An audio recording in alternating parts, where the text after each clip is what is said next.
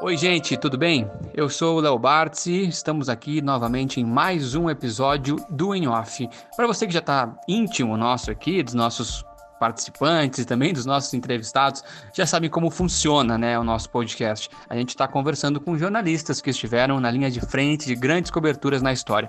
Mas para você que está chegando agora, o primeiro episódio que está ouvindo é esse, então assim, acessa os outros que tem aqui no Spotify disponíveis uh, e também pode acessar o nosso teaser que conta ali todos os detalhes de como funciona o in-off. E no episódio de hoje, a gente vai tratar de um assunto bem delicado que a gente pensou várias vezes em como falar sobre o tema. A gente vai falar sobre o acontecimento de 2013 em Santa Maria, aquela tragédia uh, ocorrida a, na Boate Kiss. Né? Então, assim, esse episódio a gente sabe o quanto ele mexe e o quanto o assunto mexe com várias pessoas, né? Sempre que a gente lembra daquela, daquela ocasião. E nesse episódio a gente vai contar com a participação da Alice Germansen e também da Júlia Barros. Oi, gurias!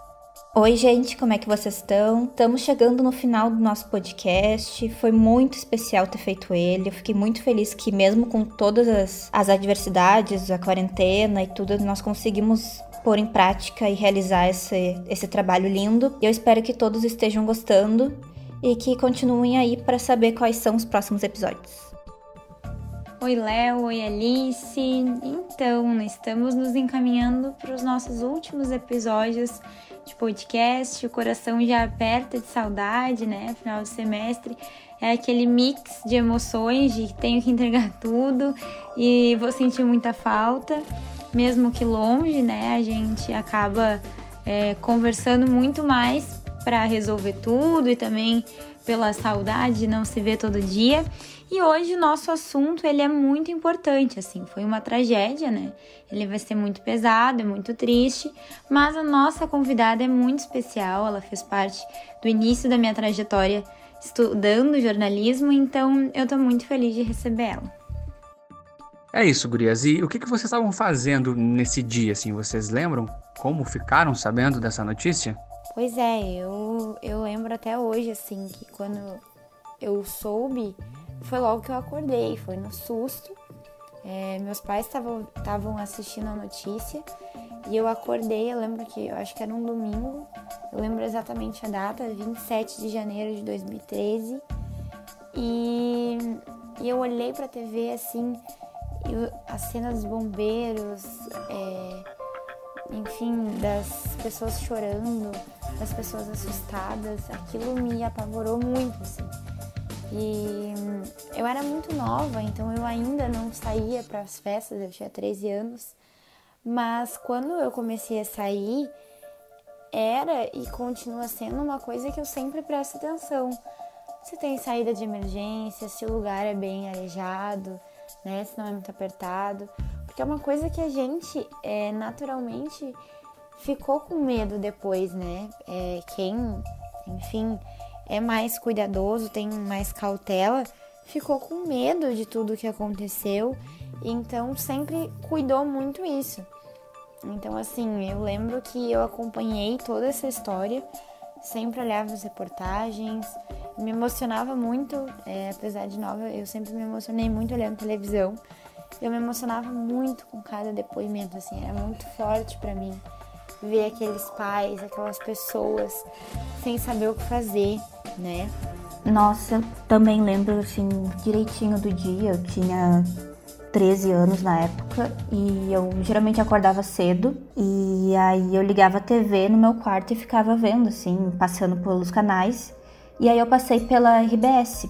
E aí quando eu vi lá assim, tava todo mundo comentando e tava tendo plantão assim, falando sobre uma boate que, que pegou fogo em Santa Maria. E eu lembro que o primeiro pensamento que eu tive foi e a minha prima? Porque a minha prima ela estava na universidade e ela ia muito em festas na região, porque ela mora no interior e Santa Maria é perto. Então eu fiquei, e se a minha prima foi? Ela não foi, graças a Deus. Mas eu lembro que foi esse pensamento que eu fiquei assim o dia todo até eu conseguir ter certeza que ela tava bem, assim. E foi um dia horrível e a minha família inteira ficava só na frente da televisão olhando e, e a gente se arrepiava cada vez que, que, aumentava o número de mortes e que eles e não sabiam explicar o que estava acontecendo e, e foi assim, foi um dia que eu nunca vou esquecer porque foi um dia muito longo. E vamos agora para o quadro da Roberta Montiel, que traz as principais informações, os principais destaques sobre esse tema.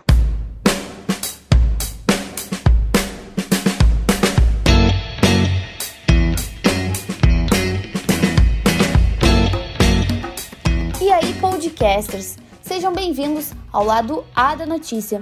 Agora você vai relembrar os 100 fatos mais importantes sobre o incêndio da Boate Kiss. Vem comigo! A tragédia ocorreu na madrugada do dia 27 de janeiro de 2013 e foi provocada pelas más condições e imprudências de segurança no local. O incêndio na Boate Kiss, que aconteceu na cidade de Santa Maria, no estado do Rio Grande do Sul, matou 242 pessoas e feriu mais de 670 outras. O acidente foi considerado a segunda maior tragédia no Brasil em número de vítimas em um incêndio. Foi também classificado como a quinta maior tragédia da história do país, a maior do Rio Grande do Sul, o terceiro maior desastre em casas noturnas no mundo e a de maior número de mortos nos últimos 50 anos no Brasil. O incêndio iniciou um debate muito forte aqui no Brasil sobre a segurança e o uso de efeitos pirotécnicos em ambientes fechados com grande quantidade de pessoas. E a responsabilidade da fiscalização dos locais também foi muito debatida na mídia. Bom, esse foi o lado A da notícia de hoje, para entendermos um pouco mais sobre essa tragédia que parou o Brasil. Até a próxima!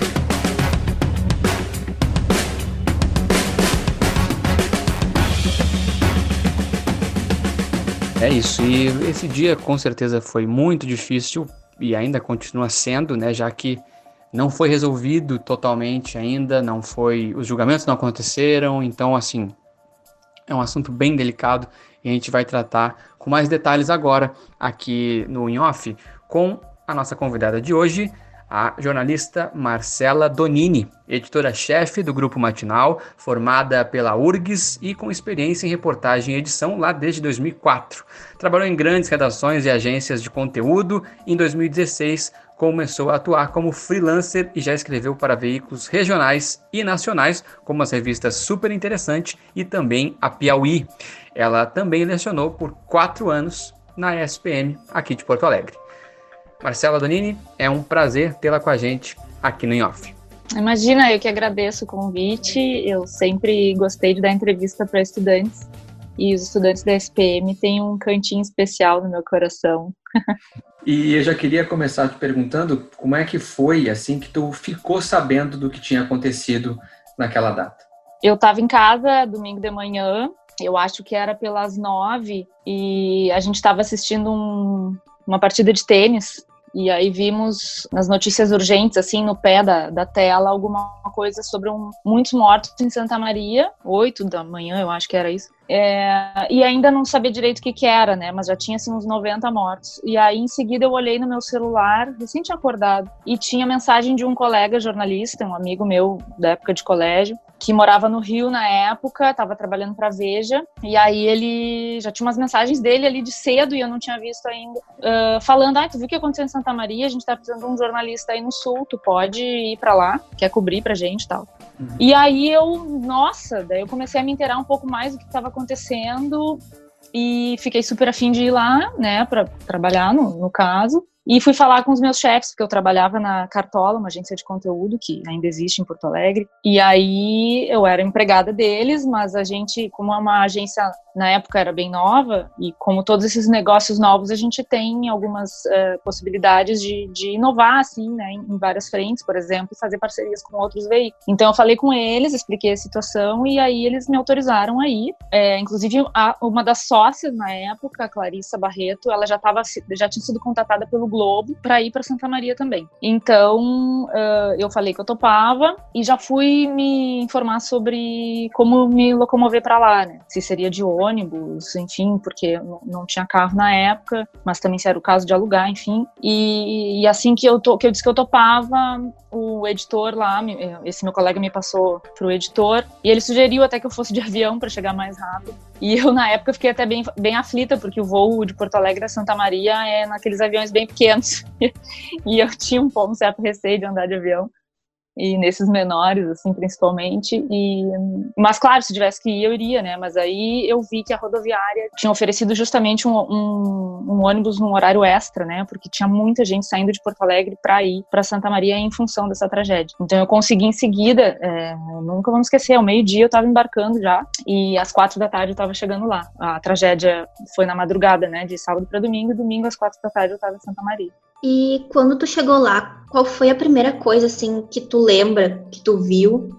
Eu fui, eu tenho uma tia que, que vive lá em Santa Maria ainda, e ela e o marido dela trabalhavam na época na, na Universidade Federal. Uh, hoje ela está aposentada, ele ainda trabalha. Então ele foi me buscar na, na rodoviária para me ajudar já localizar, já me passou alguns contatos é, do reitor e de, de outras pessoas lá da, da faculdade da universidade. E ele morava, eles moram num bairro um pouco afastado. E aí eu vi ele antes de, de, eu, de eu largar as coisas e tudo, ele já passou comigo é, próximo à boate, né, ao lugar da boate. É, mas a gente não desceu ali na hora. E aí depois ele me largou, eu fiquei com uma mochila menor e ele me largou no ginásio, né, que é onde estavam sendo, onde estavam já os corpos. E eu quando eu cheguei, se não me engano, a Dilma recém tinha saído de lá. Eu não cheguei a cruzar com ela, acho que ela foi foi de manhã, ela foi mais cedo. E aí essa sensação de quando eu pisei naquele ginásio, eu, quer dizer, no, no, em todo né, o, o, o ambiente, eu não, eu não, entrei no ginásio onde estavam os corpos, eu poderia ter entrado, mas achei que, que não era o caso, não ia me acrescentar. E, e um deles era onde estavam os corpos, e no outro, a partir do, no, acho que no dia seguinte, não lembro se assim, naquele dia já estavam preparando para os velórios, né? Mas a, no pátio entre esses dois ginásios, eu me lembro de uma sensação de filme, assim, porque eu até fico pensando se não era mais difícil estar ali onde estavam os familiares do que propriamente lá onde estavam os corpos, né? Que claro que uma visão chocante, mas é, a emoção das pessoas que estavam ali naquele pátio, alguns descobrindo, né, o que estava acontecendo, que, que seus filhos, seus irmãos estavam ali, foi uma coisa muito triste, muito muito chocante mesmo, porque era um, eu quando me vi, eu tinha saído de Porto Alegre poucas horas antes, eu estava dormindo na minha casa e aí o pá estava ali naquele lugar, dentro de uma tragédia inédita, né, na, na para minha é, na minha geração assim e, e, na minha trajetória como repórter e, e enfim na história da, do estado, né, era uma coisa muito inédita assim. Mas assim, é, essa sensação eu já tinha quando eu saí dentro desse ônibus que eu saí de Porto Alegre para lá, eu já tinha, eu já vivi um pouco isso porque aquele ônibus, como justamente era um ônibus extra que a rodoviária tinha disponibilizado, ele era um ônibus com basicamente parentes de, de vítimas, né? Então era era horrível. O ônibus foi tava uma sensação de luto, né? Como não poderia ser diferente. E eu já fiz uma entrevista no ônibus. Então eu comecei já antes de sair de Porto Alegre, eu fiz algumas ligações já. Eu tinha além desses meus tios que, que moram lá, eu, eu tinha conheci uma amiga que vi, tinha vindo de lá, então falei com ela se ela tinha gente que ela conhecia, ela era mais jovem que eu, é mais jovem que eu, e ela tinha, porque é uma cidade pequena, né? Então todo mundo conhecia alguém que estava lá aquela noite, ou se não estava lá também, né? Então, essa minha amiga já me passou com um contato, eu falei com um menino que, que tinha sobrevivido, né? E que estava lá na hora, chegou a sair logo no início e, portanto, não, não teve nenhuma sequela, assim. E ele me deu uma entrevista ainda eh, antes de eu sair de Porto Alegre, e aí no ônibus, depois que eu pesei bem se eu devia, eu não devia falar com aquelas pessoas naquele momento, é, mas eu fui tentando entender, mapear quem eram aquelas pessoas por algumas conversas que eu ia ouvindo, e eu consegui conversar com uma senhora, era avó de uma menina que morreu, e ela estava lá com o pai dessa menina e a esposa desse, desse pai né, que não era mãe da menina que morreu. Então eu fui é, meio que, que chegando assim, tentando me colocar à disposição, como eu tinha muitos contatos já de até jurídicos e, e, algumas informações de atendimento lá, dizendo, me apresentei como repórter e tudo, e que se eles precisavam de alguma coisa. E, e aí conversei com essa senhora, ela foi muito receptiva e eu perguntei se ela achava que eu conseguiria conversar com com os familiares mais próximos e tal, e ela, ela, achou que não tinha problema, eu conversei com esse pai, né, que foi uma família que depois eu fui na casa deles lá em Santa Maria e acompanhei um pouco o caso, porque essa mãe, essa menina que morreu na tragédia, ela deixou uma criança, uma menina de dois, três anos na época, cujo pai morava no Nordeste. Então a família já estava antecipando, além de ter perdido a filha, antecipando a perda dessa neta, porque o pai provavelmente ia querer levar ela para o Nordeste, né? Então, enfim, todo um drama gigantesco, que só piorava à medida que ele ia me contando as coisas. Mas essa família foi muito receptiva, porque eles, como tantos outros, eles viram no jornalismo a possibilidade de se fazer justiça, né? E também é, de homenagear os, os seus filhos e filhas que perderam a vida naquela tragédia.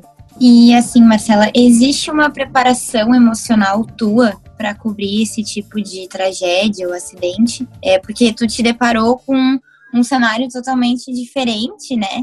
É, tu estava dormindo, do nada tu estava lá no meio de tudo aquilo. Como tu te preparou para isso ou foi meio que no susto assim? Totalmente no susto, né? Nem nenhum preparo. E eu tinha feito cobertura já da, da tragédia do avião da TAM que saiu de Porto Alegre e, e do acidente que teve em Congonhas. Só que de dentro da redação, na época eu estava na Zero Hora, então eu participei de uma força-tarefa gigantesca, a gente fazia ligação é, para algumas pessoas, imagina isso, aquele acidente foi em 2007, foi isso? 2007, é.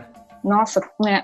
E então era assim, as ferramentas digitais que a gente tem hoje para encontrar as pessoas são muito mais facilitam muito mais a nossa vida, né? Naquela época a gente ligava, pegava a lista telefônica ainda, é, para tentar localizar, porque a gente fez mini perfis das vítimas, né? Como o avião saiu daqui, tinha muitos gaúchos, era um público que interessava muito a Zero Hora.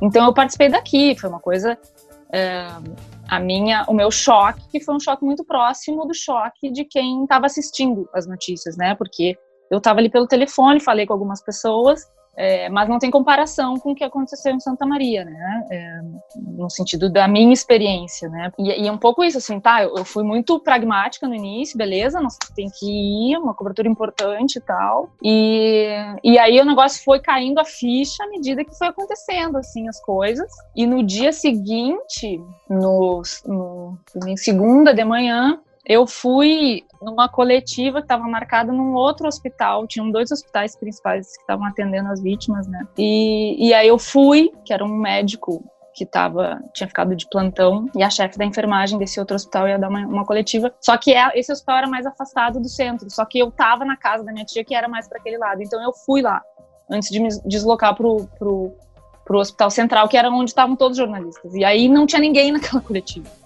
Tava eu lá, essa chefe de enfermagem e, um, um, e esse médico. E aí é, ele começou a falar e eu comecei a chorar. Daí eu pedi desculpa, né, para eles, porque eu tinha passado, enfim, acho que foi quando eu, eu, eu, cheguei, eu cheguei lá na casa da minha tia e tal, e passei essa noite lá, conversei com eles, no outro dia eu já fui para um hotel, né, que aí a redação lá da Veja é, desde o início eles me, me propuseram, né, para pagar o hotel e tudo, mas nessa primeira noite eu preferi ficar lá com a minha tia. E ainda acho que muito sobre a, a, adrenalina desse primeiro dia da cobertura, né? E aí no outro dia de manhã, quando eu vi, esse médico começou a falar. Ele tinha passado a noite em claro, ele conhecia pessoas que que estavam na boate, né? Ele atendeu a, o filho de uma colega dele, médica do hospital. E ele com os olhos marejados, assim, falando, e eu, putz, aí eu desabei, né? E aí, enfim, a gente se meio que se consolou os três ali.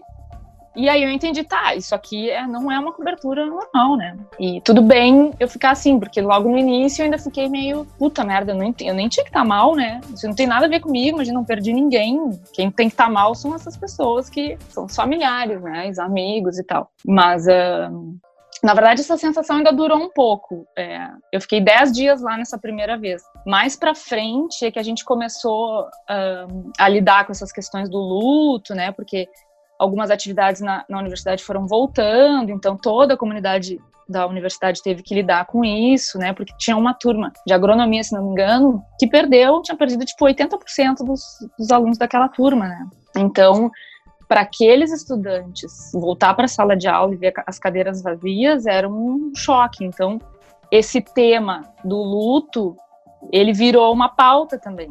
E aí os jornalistas acabaram sendo incluídos nisso também, porque a gente começou a conversar com os especialistas dessas áreas que estavam atendendo gente da cidade inteira, porque como eu disse, todo mundo conhecia alguém que estava envolvido de alguma forma na tragédia, por ser uma cidade pequena, é, nem tão pequena, né, mas enfim, cidade do interior. E aí esses, esses especialistas, psicólogos, né, que estavam atuando nessa linha de frente aí, comentaram que alguns jornalistas estavam procurando ajuda também. E, e, aí que comecei a pensar, tá, não, então não tem que me sentir culpada, porque enfim, a gente, a gente é gente, né? A gente também sente isso, isso tudo passa pra gente. E, e a gente tem que ter, tem que se manter firme, porque, óbvio, isso não é sobre a gente, e a gente está lá para fazer nosso trabalho. Talvez tenha alguém que em algum, em algum, momento não se sinta capaz, de repente até por uma, uma história prévia, né, de luto, alguma coisa que, que te impossibilite talvez de trabalhar numa cobertura dessas. Felizmente não foi meu caso, mas em alguns momentos é possível que isso te paralise, né? E aí foi bacana em algumas conversas que serviam para pautas, né, mas também acabavam te ajudando a dar esse suporte de que, ok, tudo bem, tu sentir isso também, tu, e, e tu também ficar mal, né, e, e, chorar, enfim, no final do dia, depois, vários dias, chegava no final do dia, eu chegava no hotel chorava, né?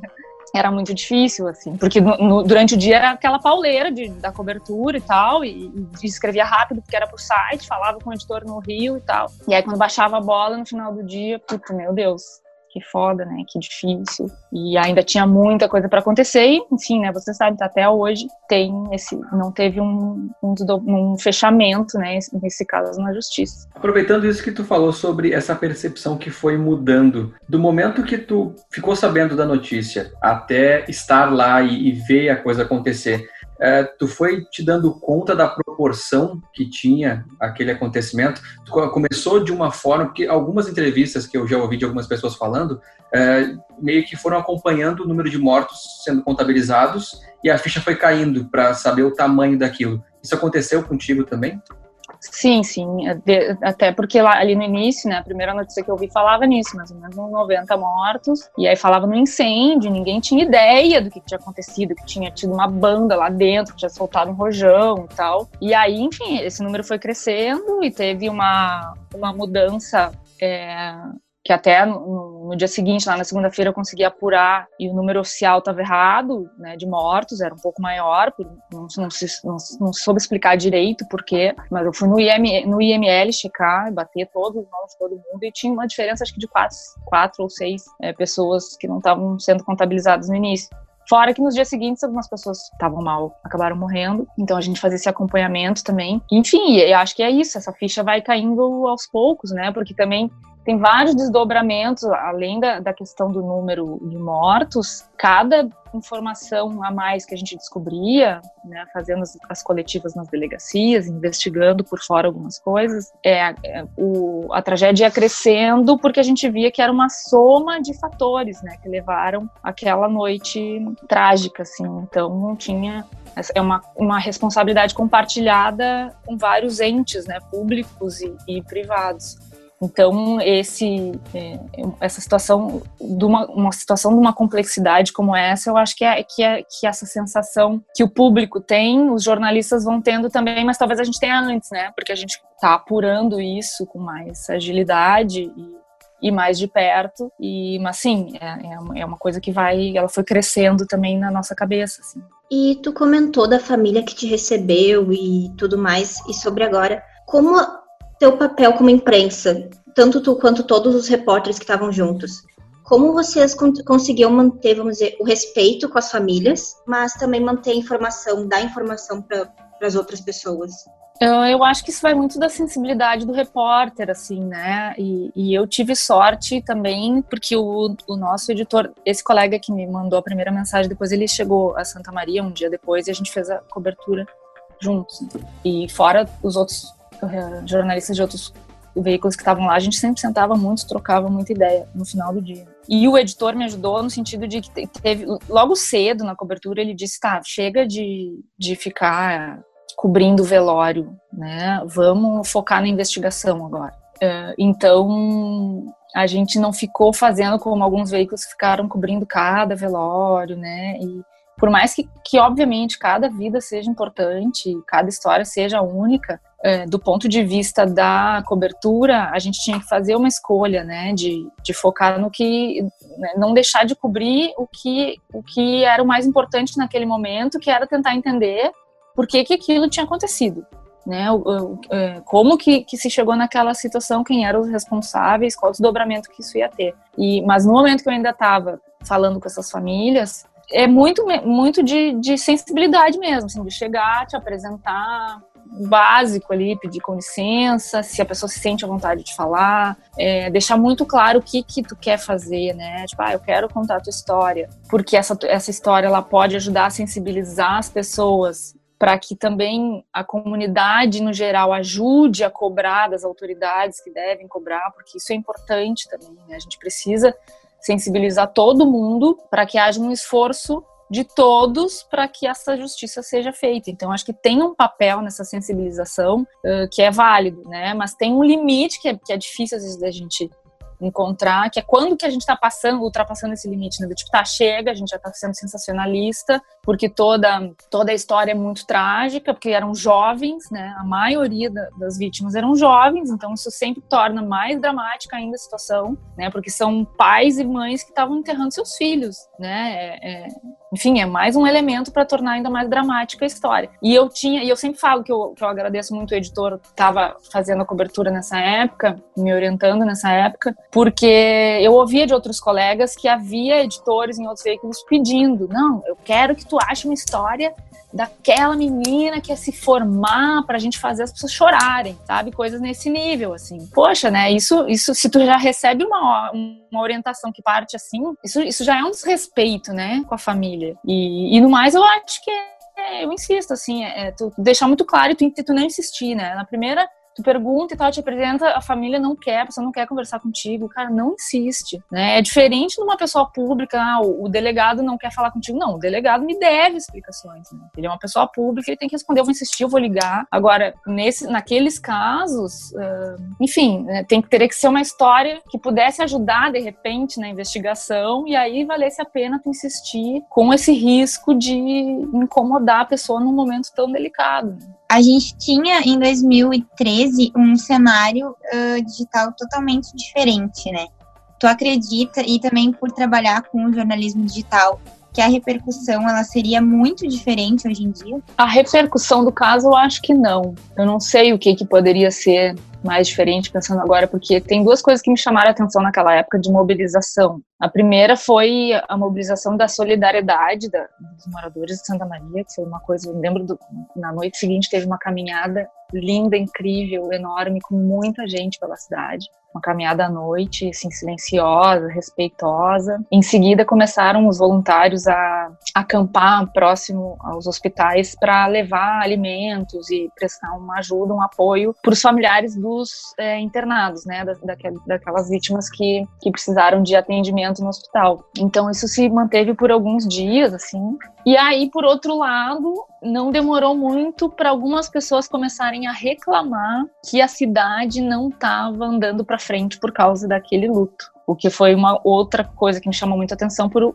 pela, pela carga oposta, né, por uma, por uma carga negativa. É, isso foi quando eu ainda estava, assim, eu fiquei dez dias lá, voltei para Porto Alegre, e quando fez um mês da tragédia, eu voltei lá. Então, nesse um mês, imagina, um mês depois só dessa tragédia gigantesca, tinha gente já reclamando, poxa, esses, os, os caras não saem daí da frente, né? Falando de, de familiares, por exemplo, que estavam fazendo, eles, eles montaram, eles acamparam na praça, assim, e ficaram ali por um tempo, meio que simbolicamente, também para cobrar, né, das autoridades e tal. E aí algumas pessoas que passavam por ali se sentiam incomodadas, como é, nesse sentido de, tá, tipo, a vida, vida segue, né? Vamos, a cidade não pode é, entrar agora nessa depressão mas umas pessoas com uma insensibilidade enorme, né? Porque, puxa vida, né? Essas pessoas estão até hoje, faz sete anos, estão até hoje esperando uma resposta da justiça. E aí, um mês depois, já tinha gente de saco cheio, né? É, com isso.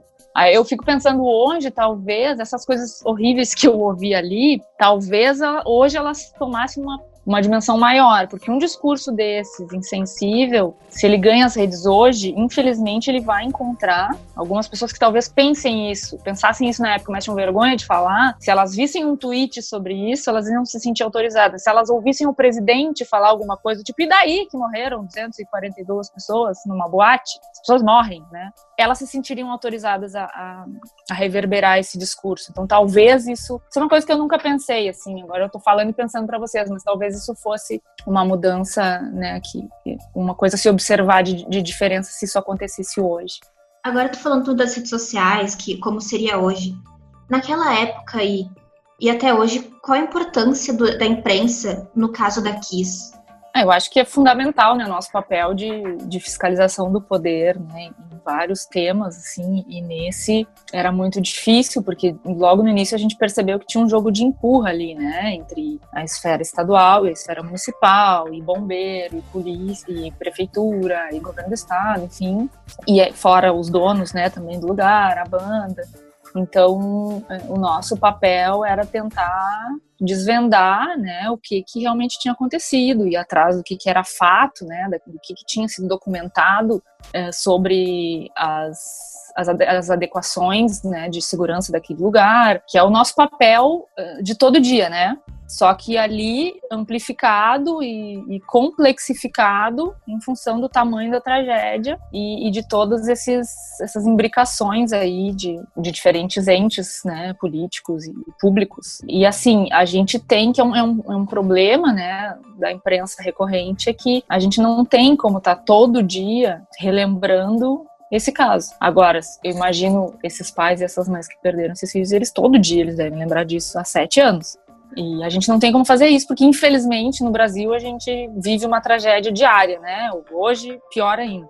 Nesse, nesse momento de pandemia e, e com essa crise política que a gente tem no governo Bolsonaro, é, todo dia é uma ou mais tragédias e absurdos acontecendo. E, e, isso é horrível também porque a gente acaba banalizando algumas dessas tragédias, né? Porque isso é uma coisa para a gente continuar se indignando. Sete anos depois, uma tragédia desse tamanho, não ter uma pessoa condenada. E parece que a gente se acostuma que é assim mesmo, a justiça é lenta, né? O caso é complexo.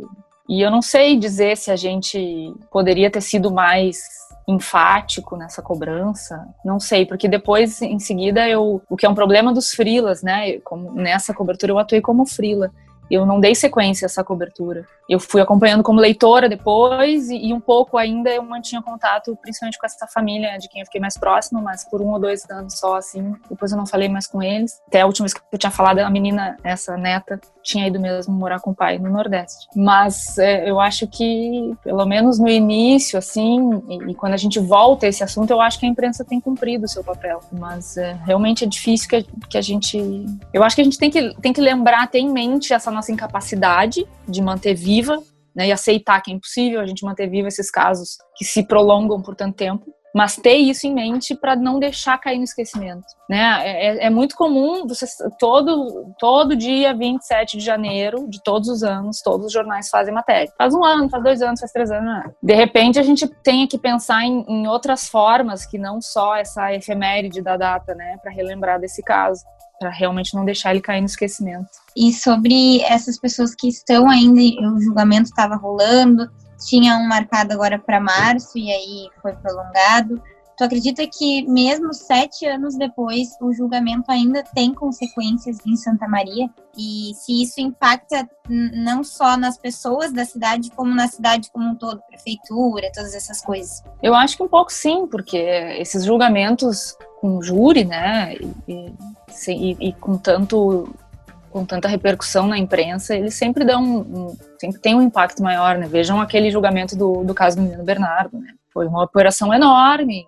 É, a justiça teve que, que, que, se adequar, né? O tamanho que, que o caso foi ganhando. E, e agora a gente está nesse embate aí. O, o Luciano, que era o cara da banda, queria ser julgado agora lá em Santa Maria e ele quis ser julgado lá, né? Também. Os outros acabaram sendo é, transferidos para Porto Alegre, mas ainda não tem data. E porque, claro, a comunidade lá, ela tá mais ligada emocionalmente, né? E, e, o Luciano, nesse sentido, ele foi muito, me parece muito transparente. Não, eu quero ser julgado aqui, né? Porque ele, ele entende que a responsabilidade é de várias pessoas, né? E, e ele acredita que a justiça possa ser feita no lugar onde aconteceu mesmo e ele tá à disposição. E eu acho que sim, acho que se é uma, essa, uma tragédia desse tamanho, ela tá marcada na história da cidade, né? Tá marcada na história do estado também, do país, mas com certeza na cidade é onde as cicatrizes estão tão maiores e, e, vão ser mais duradouras, né? Quase nos encaminhando para o final, é, eu, eu li hoje à tarde até uma, uma entrevista que tu deu coletiva, é, falando uhum. na época que vocês voltaram diferentes né? E, e, eu queria ouvir de ti, assim, um pouquinho mais de ti. Qual a principal mudança uh, na Marcela pessoa, na Marcela jornalista, antes e depois do acidente da Kiss, da cobertura da Kiss? Eu acho que ali foi uma cobertura que, que me, me mostrou mais, com mais clareza, o impacto do meu trabalho, né? Do trabalho jornalístico no geral e, e, e do meu papel dentro desse dessa profissão, né? Porque hum, teve esse momento da recontagem de mortos, né? E, e, que eu fui que eu fui fazer essa ronda, que foi uma coisa também que, que me me gravou mais ainda uma lição que a gente ouve às vezes quando está na faculdade ouve muito né de, de, de, profissionais que tudo que a gente aprende uh, nos primeiros estágios ou mesmo na faculdade a gente pode né? Sempre tem um potencial de a gente aplicar em alguma cobertura ou na realidade da profissão. E eu fiz esse movimento de fazer essa ronda no dia seguinte, porque quando eu trabalhava na agência RBS, eu era estudante ainda, meu trabalho era, quando eu estava na madrugada, era fazer a ronda, que a gente disse, que era ligar para a polícia, ligar para a EPTC, ligar para várias autoridades, para saber se tinha acontecido algum acidente, né? Alguma coisa de diferente aí na madrugada, que normalmente o que acontece é acidente ou crime. E, e, um desses lugares para onde a gente ligava era o IML, o DML, né? E daí eu acordei no outro dia, foi meio automático. Vou ligar para saber, né? Se teve algum, algum um morto, quem vai me dizer primeiro é o, o, DML. E aí eu liguei, daí ela me informou, não, continua os 234, acho que era. Eu disse, não, mas ontem tinha 200 não sei o quê. Ela, não, desde ontem isso. Eu disse, não, mas isso não tá batendo. Aí eu pedi para ela, pode me passar essa lista por e-mail? Ela, não, tu tem que vir até aqui. Aí eu fui até lá e fui checar numa lista de papel os nomes com aquela, com aquela funcionária lá. E, e isso foi uma, uma, coisa que eu aprendi quando eu estava ainda quando eu era estudante, né? E que parece ser uma coisa pequena assim, mas é, nunca isso sempre me gravou muito porque na época que eu fazia eu já não aguentava mais, toda madrugada lá, né, por vários meses que eu fiquei nessa função, tinha que fazer isso, que saco, tal. E normalmente não tinha nada assim de muito importante. E, e aí isso foi uma coisa que fez uma diferença, porque depois que eu tive, que eu fiz essa recontagem, publiquei a matéria, todo mundo, todos os outros veículos tiveram que ir atrás e, e mudar esse número. Daí o que eu percebi também o poder, olha poder que a gente tem nas mãos, né? De checar as coisas corretamente, de ir atrás, de não, de não, é, de não se contentar com as, com as primeiras informações que a gente recebe. E depois teve uma outra, uma, uma outra questão em relação ao medicamento que tinha uma uma tava um rumor assim sobre qual medicamento seria usado para ajudar os, as vítimas que estavam precisando de ventilação mecânica, né? Que é uma situação que me remeteu muito agora aos pacientes da Covid. E, e aí não sabia porque esse medicamento ia vir de algum lugar, não sei o quê. E aí a, o pessoal da revista impressa começou a fazer essa investigação, não conseguiu terminar a tempo de incluir na revista, tinham que voltar para o Rio de Janeiro. E aí eles saíram de Santa Maria me deixaram com essa incumbência. Ó, tem que descobrir o nome desse remédio. E eu, meu Deus, sabe? E aí comecei a fazer ligação, insistir, aquela coisa, lá, e descobri. Hoje eu não me lembro mais. Até esses dias eu fui, fui pesquisar para ver se era cloroquina. E não é. Mas era um nome até meio parecido. Se vocês procurarem, vocês devem achar. E aí eu descobri o tal do, do nome do negócio, a gente publicou e tal. E como era, eu até então tinha trabalhado uh, em veículos daqui, exceto uma, uma colaboração ou outra para Piauí, para Super, mas de, de, casos que não eram hard news. É, essa foi a primeira cobertura de hard news num veículo é, nacional. Então, isso também deu uma amplificação para o meu trabalho maior. Então, também isso fez eu perceber o alcance que pode ter o nosso trabalho, né? E de como a gente precisa, isso só reforça quanto a gente precisa ser responsável com as informações que a gente, com as quais a gente está trabalhando. E tanto tempo depois, assim, de todos os acontecimentos que vieram pós-Kiss. Uma delas foi a Lei Kiss, né, que acabou uh, impondo regras para casas de shows, enfim, para eventos. Uh, enfim, acabou mudando bastante a forma das pessoas enxergarem essas casas de shows. Uh, tu acha que isso mudou mesmo? Tu vê a possibilidade de um acontecimento dessa proporção nos dias de hoje? O que, que tu entende da questão da segurança que os eventos passaram a tomar depois desse episódio? Eu acho que a gente teve uma, uma, um avanço, sim, mas eu não descartaria que isso pudesse acontecer de novo, porque, no geral, né, as pessoas têm memória curta e a gente tem um problema enorme de fiscalização, né, não só em Santa Maria, como foi mostrado, mas em todas as cidades do Brasil. Então, é uma coisa que vai passando o tempo e as, e as autoridades vão relaxando, porque daí a imprensa também não está em cima, justamente porque está cobrindo as outras tragédias que vieram depois. Então, é, eu não me surpreenderia se isso acontecesse de novo. Não acho que a gente está imune, acho que a gente avançou um pouco, mas eu acho que isso, como uma série, a gente viu que foi uma série de fatores que influenciaram até chegar esse, aquela tragédia. Eu não acho que todos os problemas eh, envolvidos nesse caso foram resolvidos. Então, é, eu acho que ainda, infelizmente, não, não sei se, não diria que isso não vai acontecer nunca mais. Marcela, então, agora a gente vai para as perguntas dos ouvintes. A primeira, da Lohane Sorge se entre tantas histórias marcantes, existe uma que mais te impactou?